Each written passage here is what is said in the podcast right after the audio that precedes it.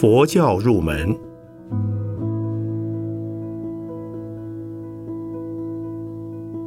圣严法师著。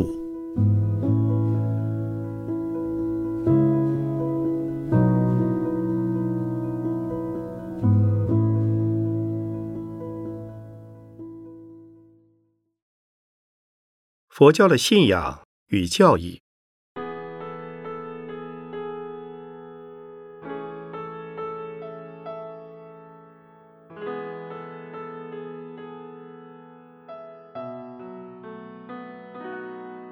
两千五百年前的一位释家族的王子出家，经过六年的修行，开悟成佛，并将他所体悟到的解脱生死和一切烦恼的方法，向当时的印度社会宣扬了四十九年，最后以八十岁的高龄离开了人间。我们称他为佛，也就是。彻底觉悟了一切宇宙和人生道理的人，这是佛教的开始。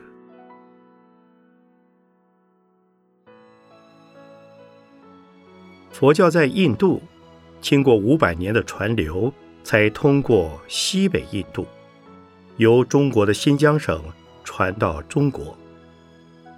这在中国东汉明帝的时代，已经有了。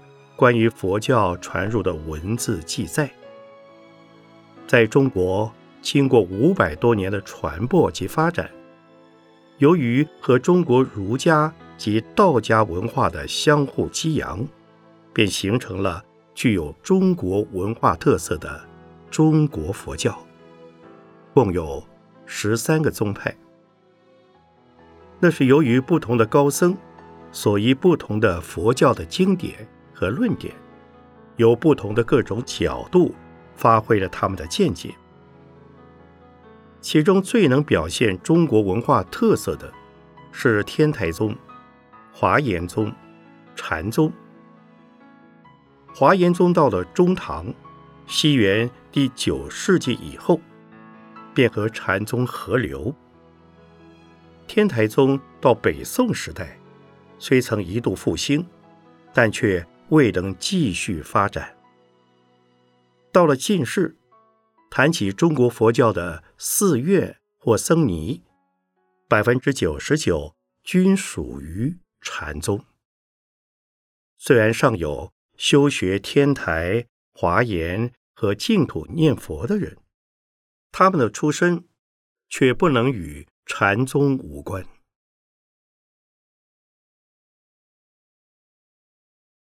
近代的中国佛教界出过四位伟大的高僧，那就是以持戒著称的弘一，以念佛著称的印光，以热心教育及弘扬教义著称的太虚，以禅定著称的虚云。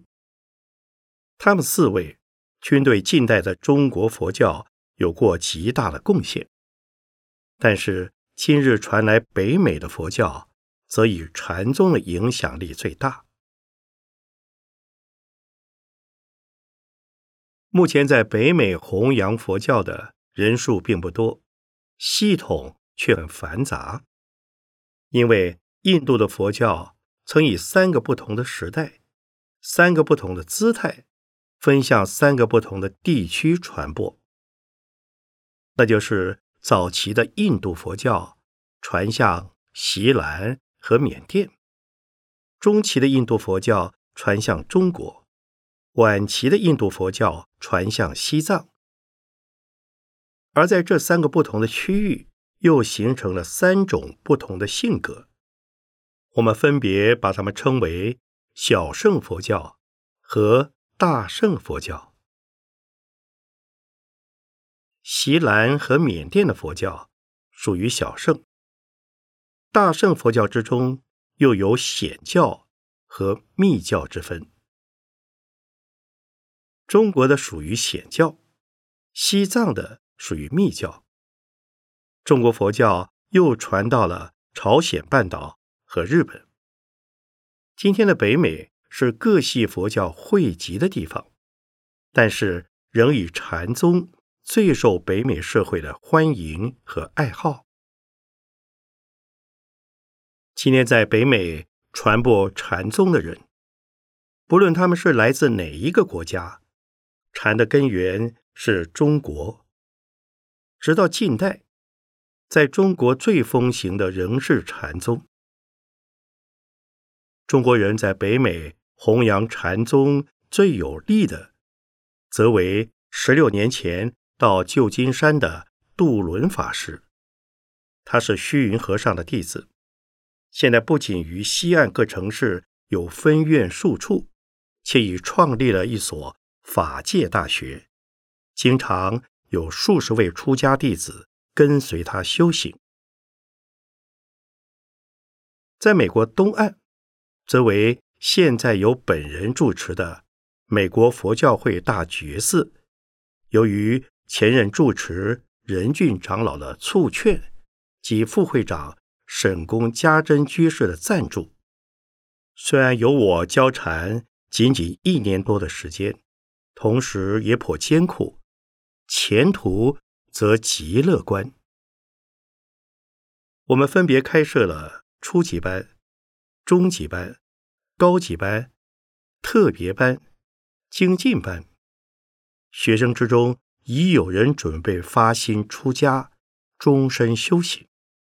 并且由学生发行了一份禅的英文杂志。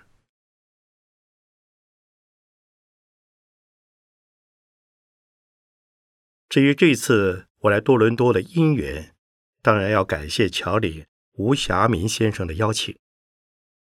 我只认识吴先生即为我担任粤语翻译的简许邦先生，则是由于。詹公立武长者的介绍。詹公其人，虽非禅宗的传人，他与近代中国禅宗最伟大的禅师虚云老和尚之间的因缘却十分深切。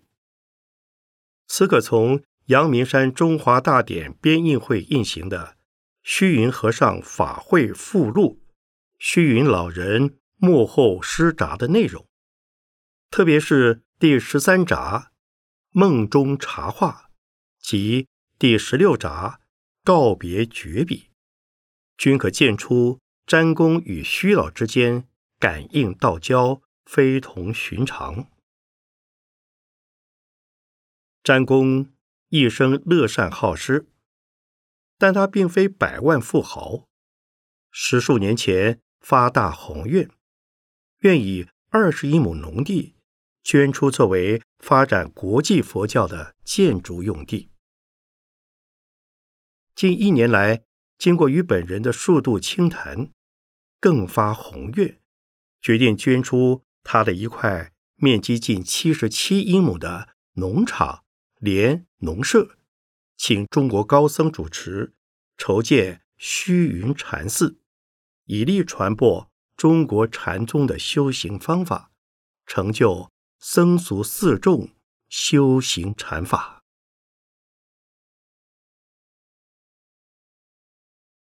七十七英亩的土地，对一般人而言是一笔不小的财产；对一位修行的有道高僧而言，无宁是一桩麻烦的事。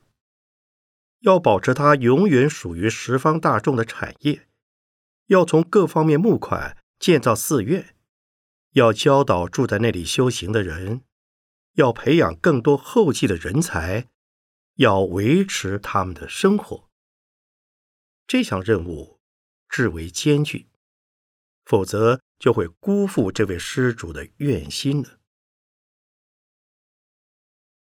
可是出家人虽不经商，也不得为了薪水。而为任何人工作，他的悲愿以及为报佛恩而能尽行受献生命的信力，必定能感得护法龙天的加倍，把这块农地经营成为在北美传播中国禅宗的一座大本山，同时也不仅是因为沾功或中国禅师要传播禅的方法，乃是由于在北美的中国人需要它，北美的本地人也需要它。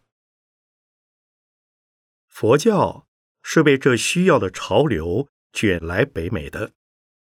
在座的诸位以及广大的北美大众，才是请佛教来这里的主人。能有这么多的支持者，前途当然是极其乐观的了。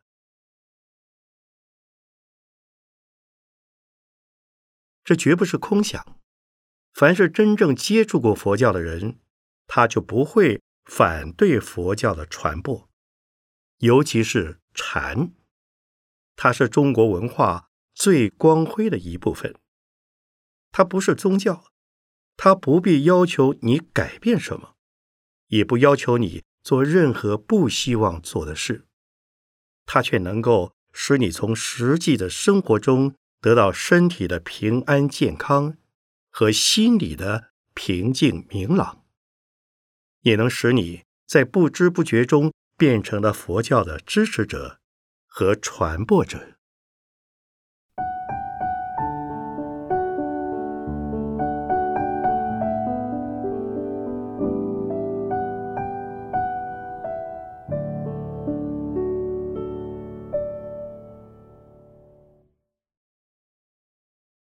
很多人都认为佛教的信仰是迷信。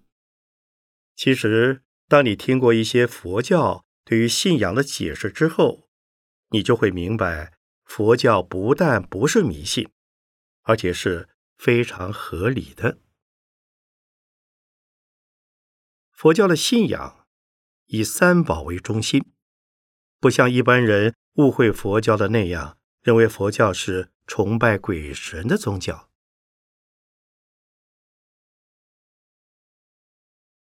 佛教的信仰可以分作自信和信他的两面。然都是以三宝为主。三宝意思是宝物，有救济贫困的功能。佛教则用三种宝物救济一切众生，离苦得乐。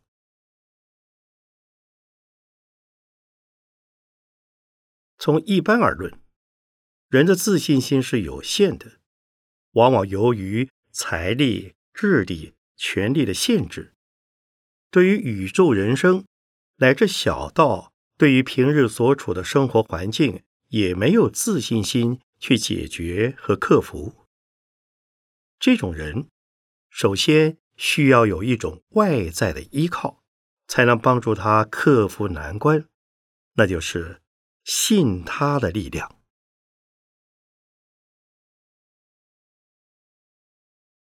佛教给你信仰的，称为住持三宝。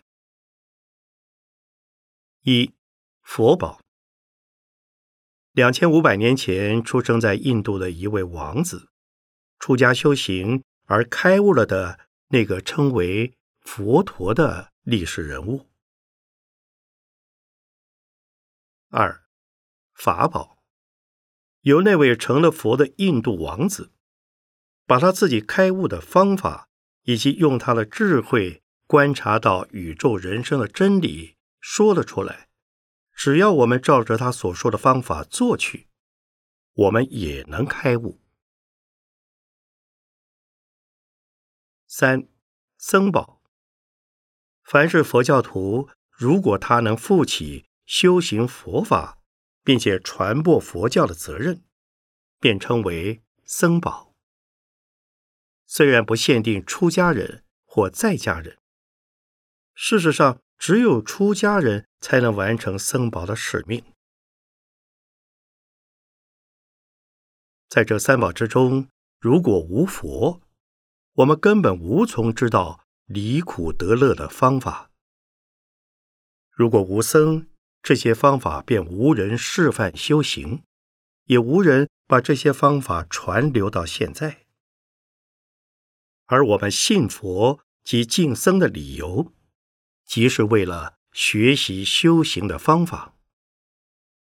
当然，佛教也鼓励我们崇拜圣贤，佛教称他们为菩萨，譬如观世音菩萨、弥勒菩萨等，也都是信他的对象，并且灵验非常多。但这仍在三宝之内，一切的菩萨都是僧宝，一切的佛都是佛宝。佛教被人误为迷信的最大原因。乃是由于许多信佛教的人只是信佛信僧，没有懂得修行的方法。事实上，如不学习方法，信佛信菩萨虽可得平安，却不能开悟而离苦得乐。唯有学习的方法，认真的修行之后，使能由信他而产生自信的力量。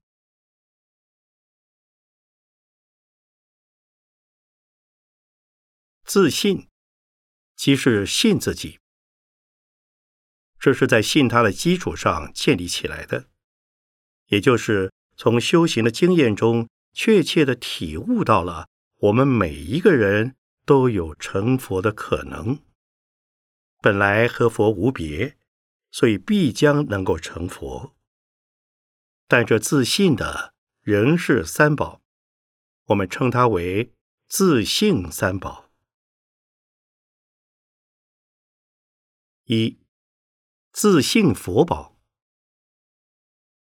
佛的意思是觉悟，人人都具备有觉悟的可能性。实际上，我们每一个人的本性就是清净的佛性，只因为被外在的八风所吹，心里受了影响，产生了种种的烦恼，把清净的佛性遮盖住了，所以称为。凡夫，所谓八风，是指的利益、损失、毁谤、荣誉、称赞、讥笑、痛苦、快乐。一个人如果能够到达八风吹不动的境界，他就解脱了一切的烦恼。虽然尚未成佛，他已见到了。他的自信佛宝。二，自信法宝。在没有开悟之前的人，修行的方法是靠他人传授的。当你开悟之后，你会发现修行的方法本来就是现现成成的，和每一个人的本性是分割不开的。这个方法。包括理论的和实践的两部分。理论的部分可以比作地图，实践的部分可以比作上路向目的地前进，两者缺一不可。否则，不是落于纸上谈兵式的研究，便是落于盲人骑瞎马式的苦修。未悟之前。法在心外，所以需要求师问道。开悟之后，法在心内，从你心中流露出来的就是解脱烦恼的方法，不必另外再向佛经里去寻求，但却绝对是与佛经的观点一致。因此，佛教的教主释迦牟尼在世的时候。一共向当时的信众们说了四十九年的修行方法，最后宣布他并未说出一字。也就是说，他没有创造出任何方法，一切的方法原来就存在着的，他只是在发现这些方法之后向大家指点出来而已。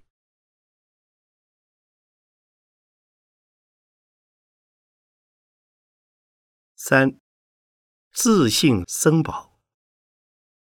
佛与法，既在我们每一人的自信中具备了，僧当然也不例外。僧的意思是融洽无间，和合一致，即消除了烦恼之后的状态，所以称为清净和合僧。烦恼是从我们的肉体及精神方面的不满足和不顺利而产生的。所以，信佛的人要解除烦恼的痛苦，首先必须从贪心、嗔怒、不明是非的三方面渐渐的醒察和消除着手。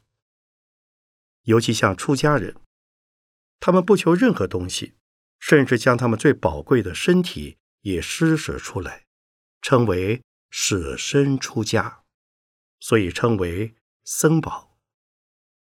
但在他们没有断除烦恼之前，仅仅是凡夫僧。断了若干烦恼的，称为贤僧；将要断尽一切烦恼的。称为圣僧，像观世音菩萨、地藏菩萨等，即是圣僧。纵然是成了佛的人，也是僧宝之一。所以，释迦牟尼佛仍对他的弟子们宣称，他也在僧的数目之内。有很多人。不晓得佛与菩萨的区别。现在相信诸位已经明白，菩萨是成佛之前必经的修行阶段的人，佛是菩萨修行到圆满时的最高阶段的人。佛的身份是最高最圆满的，但他仍可为了适应各类的众生，化身为凡夫，化身为鬼神。化身为菩萨，所以在佛经中说，观世音菩萨是古佛的再来。观世音菩萨有三十三种不同类别的化身，其实他有千手千眼，也有万手万眼，他有千万种不同类别的化身。化身的方式则有。脱胎化身及变现化身的不同，不论哪一种方式的化身，当他在你面前出现的时候，他是你的亲戚朋友和家族中人，是普通的人。他可能用正面的方法来协助你，也可能用反面的方法来激励你。不论正反，都是对你人格的培养。和事业的成功有益，因此，一个信佛教的人，他看所有的人都是救助他离苦得乐的菩萨；一个开了悟的人，也能自觉到他自己是与僧宝不可分割的，所以也能自然而然的负起了菩萨所应负起的使命。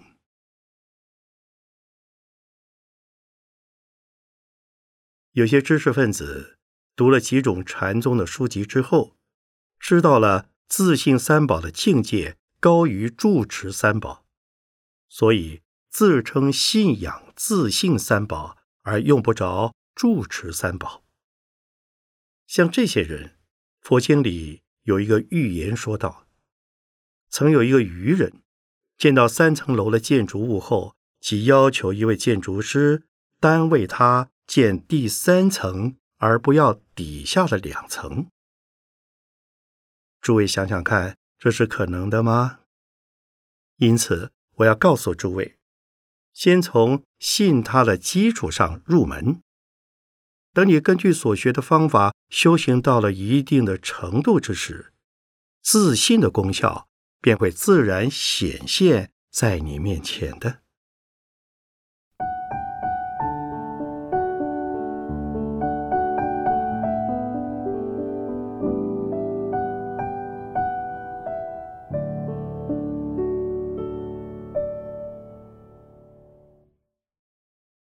佛教的经典实在太多，多的使你无法以业余的时间来读完它。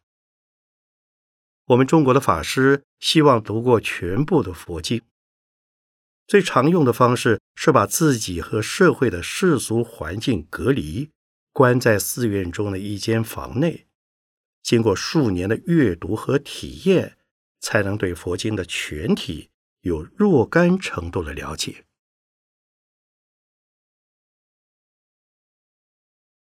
像我本人，就是经过六年这种生活的人。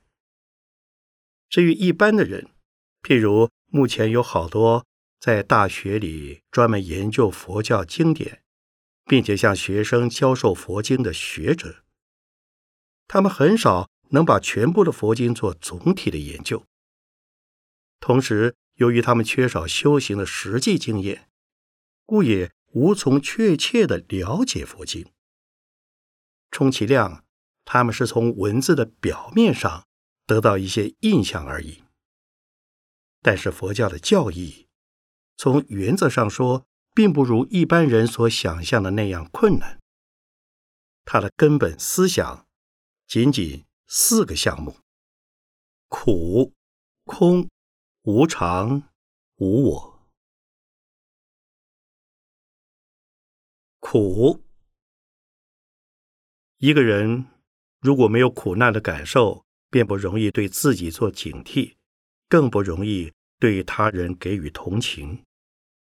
所以，在美国有一所学校，在训练学生道德生活的课程中，使每一个学生均有一周的时间来体验生理机能有残障时的痛苦，也就是分别的将学生们或者蒙上眼睛，或者绑起腿子，或者捆住双手。结果，这些学生的同情心特别高，彼此间的互助精神也特别显著。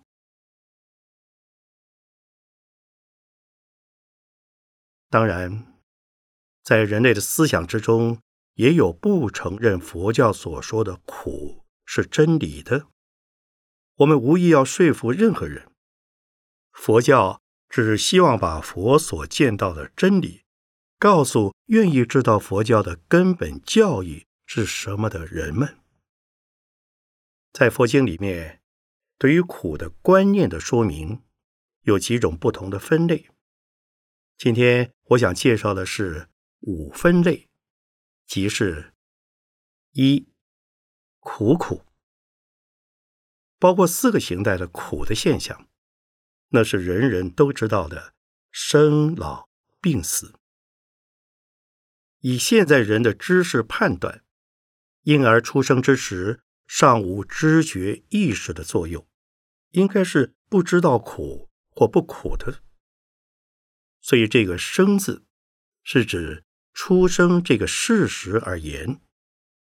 由于生而为人，便因他有了身体而注定了必将会病、会老、会死的前程。有的人未老即死，或者终其身不知病为何物，但他不能不死。所谓“鸟之将死，其鸣也哀；人之将死，其言也善。”原因即在对于死亡所感到的一种无可奈何的痛苦所致。年轻的人，体魄特别强壮的人。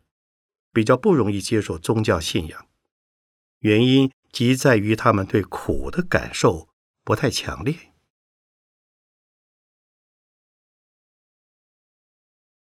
二，坏苦。有人反对佛教主张的人生在世有受皆苦的说法，他们认为人生虽有痛苦的遭遇，但也同样有欢乐的场合，譬如。久旱逢甘霖，他乡遇故知。洞房花烛夜，金榜题名时，乃是人生的赏心乐事。对于这一点，佛教并未忽略。佛教却想进一步的为你指出：天下没有不谢的花朵，人间亦无不散的筵席。若从世间相的升起、完成、变异。而复归于消失的这个事实来考察，虽有偶然的美景良辰，它的结局则终归于消失。所以，有些人在没有成功之前吃尽千辛万苦，到达成功之际，又会患得患失，尚未隐退之前，便已忧虑到退休之后的下一步应该如何走法的问题。总之，事项是经常变迁的，不可能让你抓住一样使你觉得绝对可靠的东西。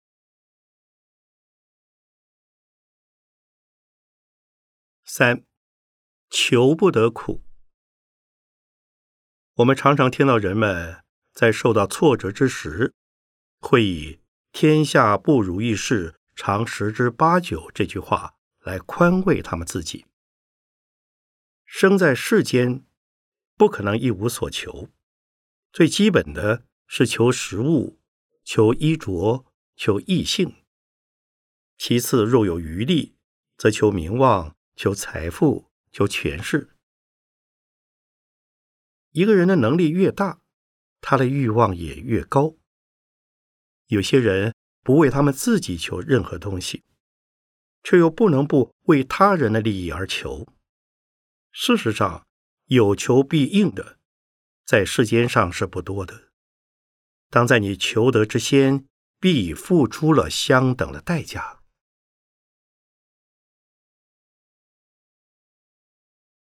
四，愿增会苦，在人世间往往是好景不长，而又冤家路窄的事很多。你所喜欢的事物很难保全不变，你所厌恶的事物又偏偏常常在你的生活中出现。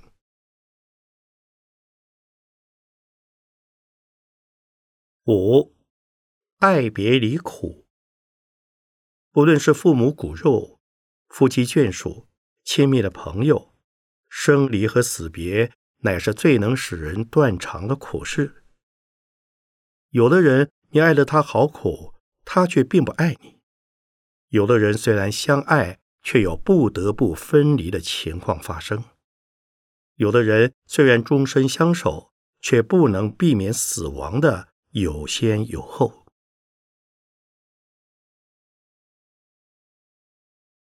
以上五种苦相，即是我们的人间相，因为我们的身心是过去式的行为留下来的结果。佛教称之为苦因与苦果。如不及时终止因果的循环，便无了期。终止苦因的方法，便是修行。此到下一次再讲。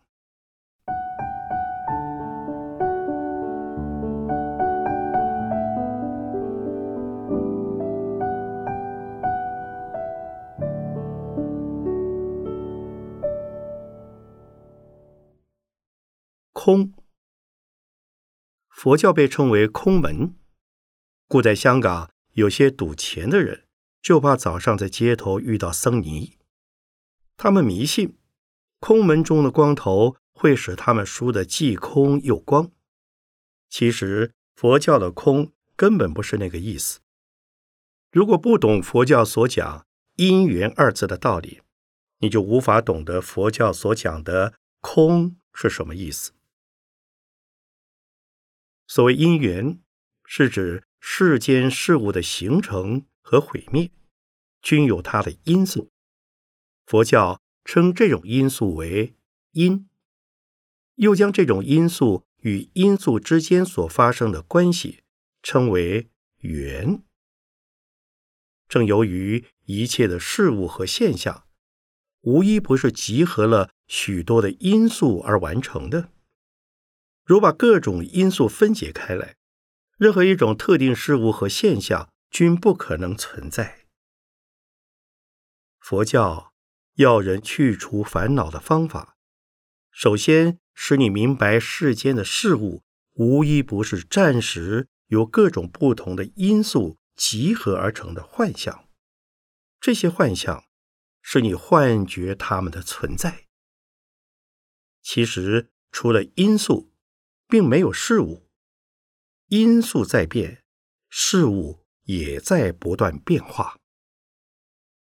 如果明白了这个道理，你就不至于对称心的事物起贪心，对不满的事物起怨恨了。可见佛教所讲的“空”字，并不是一切都没有的意思，而是要你在努力促成其事之后，不要把它摆在心里，那是去除烦恼的最好方法。因此，由空的意义的说明，也必须了解，它会告诉我们如下的两种意义：一、无常。一切事物的现象，既都是暂时的各种因素的聚和散的活动。只要因素的位置和形状有变动，事物的聚和散的活动。也就跟着变动。佛教把这种聚散活动的相状分为生、住、异、灭的四种形态。这四种形态从来不停留，所以是无常而不永恒的。二，无我。人类的烦恼。多过于其他的动物，只因为人类的自我观念比其他的动物更强烈。自我的观念带来自私的行为，凡是遇到和这自私的行为相抵触的事物，便会引起烦恼。构成自我观念的基本因素，便是我们的肉体，在渐渐的向外扩张。有了我的财产，我的家属，我的名誉，我的事业，我的权势，我的思想等等。人们为了维护这些“我”及“我的”观念，努力奋斗，也为了这个“我”而招致烦恼。从因果的观点上说，佛教是鼓励我们积极向上的。从因缘的观点上说，佛教是主张放弃我见的。世间一切事物，包括每一个人的身心在内，无一不是由因缘促成的幻象，根本找不到我的观念可在何处生根，所以是无我。但是。此处仅从理论上分析给你听，使你明白，你的自我并不可靠，也不实在。当你有任何痛苦而无法立即解决的时候，不妨试着想想，至少可以使你减少一些因痛苦而引起的怨恨和忧郁。至于亲自来体验无我的身心境界，和宇宙境界，那是要在开悟之后。要想开悟，必须亲自修行。